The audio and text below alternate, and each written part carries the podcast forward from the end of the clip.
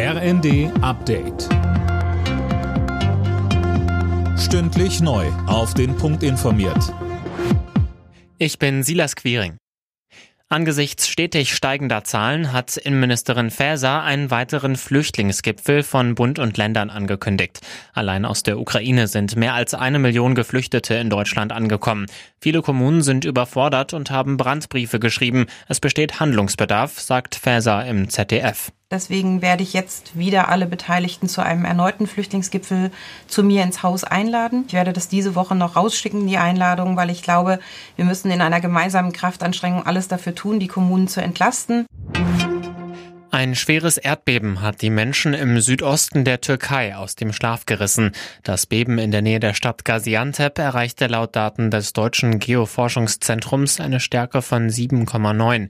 Bilder und Videos in den sozialen Medien zeigen zerstörte Gebäude. Ob es Tote gibt, ist derzeit noch unklar.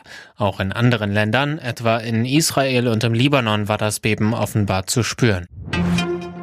Die Streiks bei der Post gehen in die nächste Runde. Für heute und morgen hat Verdi zu weiteren Warnstreiks aufgerufen. Anne Brauer. Zum Streik aufgerufen sind Beschäftigte in Zitat ausgewählten Betrieben in allen Arbeitsbereichen der Post. Das betrifft also Brief- und Paketzentren oder auch Zusteller. Dazu sind auch Protestkundgebungen geplant, zum Beispiel in Berlin und Hamburg. Verdi will damit nochmal Druck machen, bevor ab Mittwoch die Tarifverhandlungen weitergehen.